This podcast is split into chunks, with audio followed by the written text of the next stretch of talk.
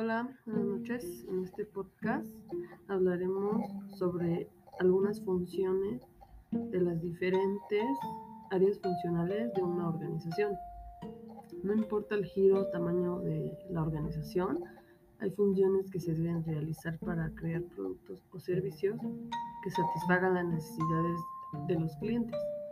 Generalmente estas funciones están estructuradas en áreas o departamentos las cuales veremos a continuación.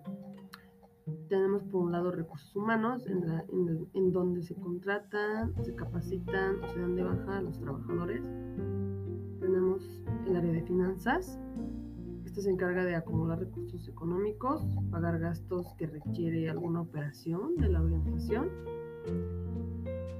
También tenemos otra área que es la producción. En esta se crea el producto o la prestación del servicio, desde la adquisición de recursos materiales hasta la distribución del producto final a los clientes finales.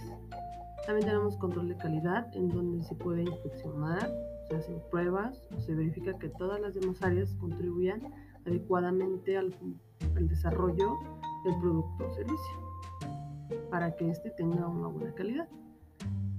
También tenemos mercadotecnia, en donde se hacen las promociones y esta mercadotecnia va de la mano con producción porque colabora definiendo canales de distribución más adecuados.